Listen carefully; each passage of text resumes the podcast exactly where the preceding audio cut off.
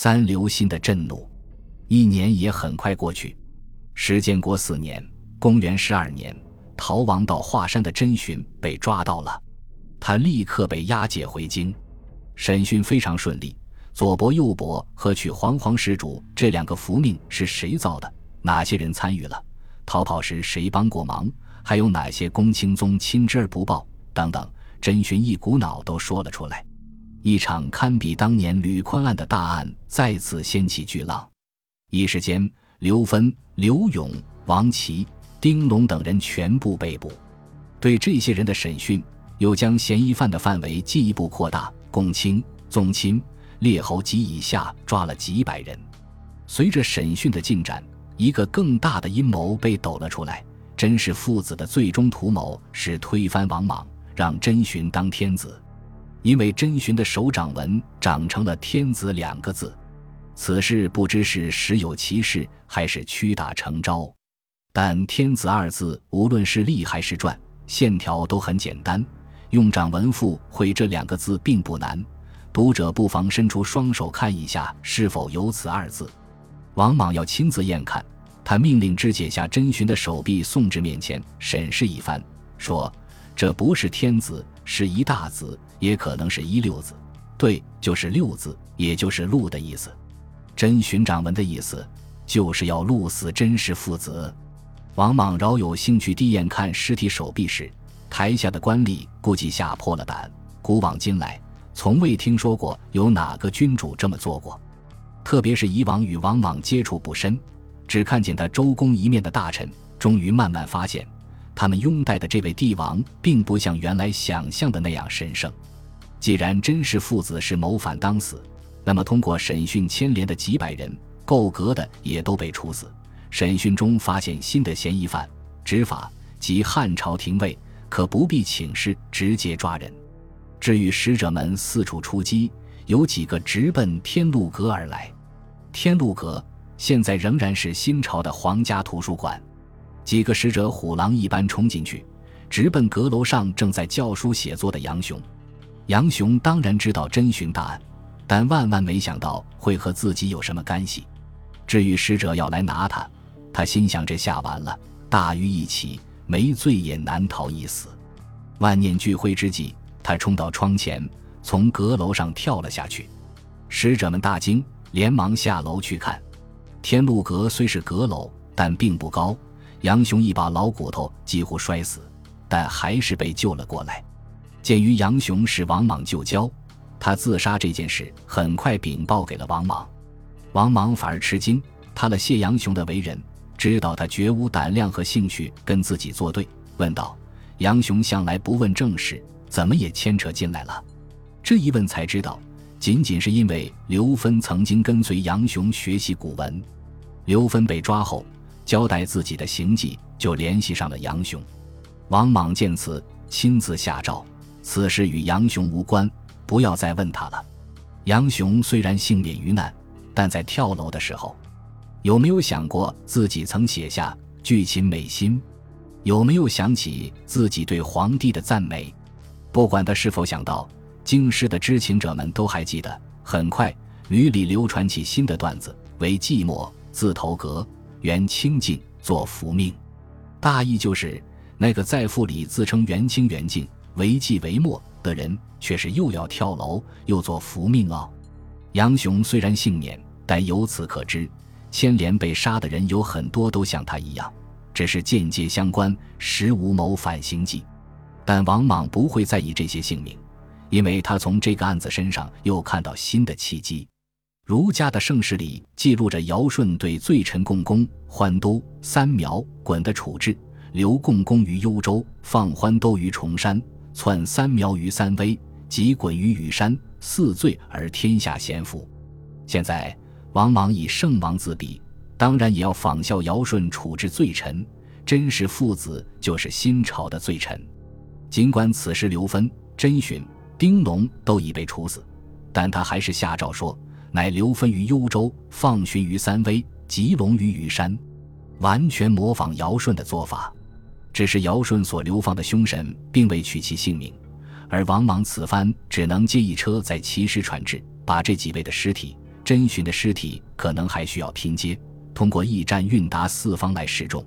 这场新朝第一大案到此终于画下了句号。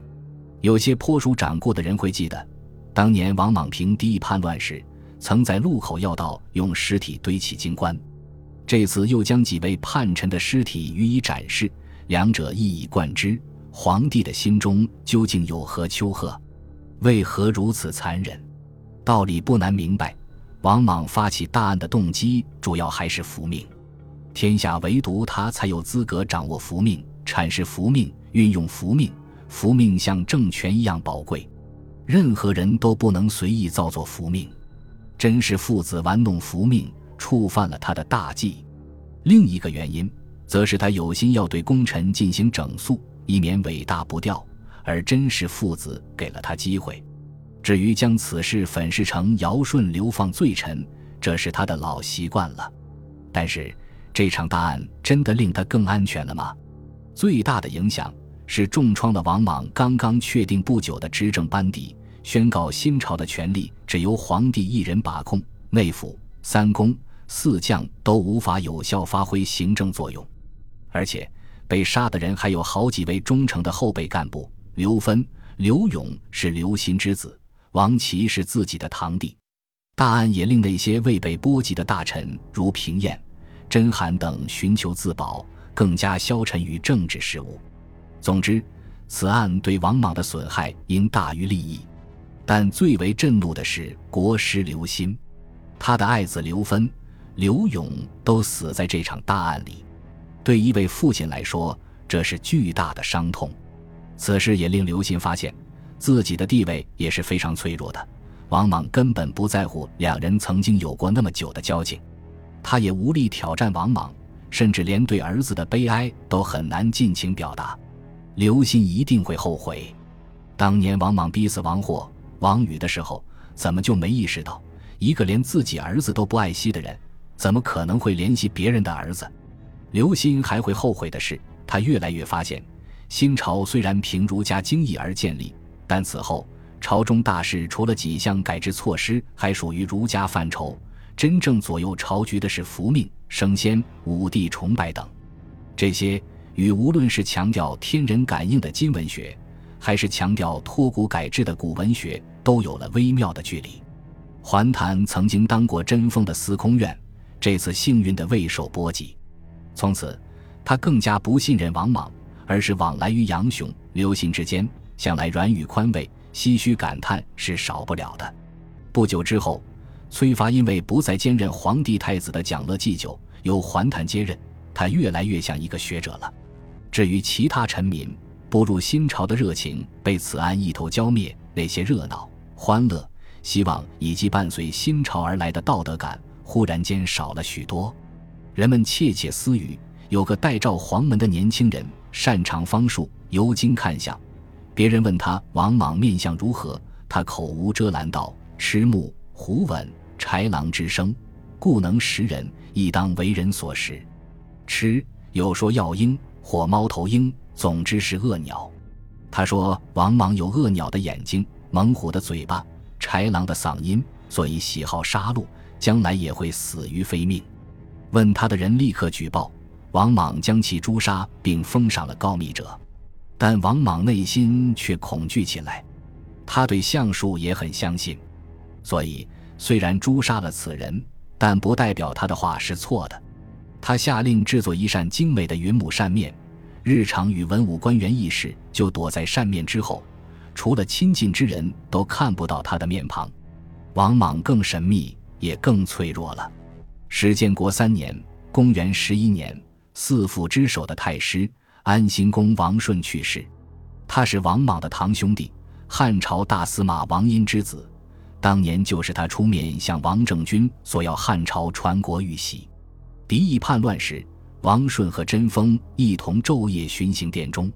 他的去世可能因为长久以来的病痛和贞丰之案的惊怖，但他维持住了王莽的信任。死后被比作其太公姜子牙，两个儿子王延、王匡都被后赏，备极哀荣。默默死去的是大司马成兴公甄邯。史建国四年（公元十二年），甄邯去世，葬在金陵玄武湖附近。从汉末到新朝宣和一时的甄氏家族从此沉寂。甄邯是三公之首，但其后人因为甄封父子之事，似乎没有封赏。王莽很快就以宁使将军孔勇为大司马，填补了甄邯的位置。本集播放完毕，感谢您的收听，喜欢请订阅加关注，主页有更多精彩内容。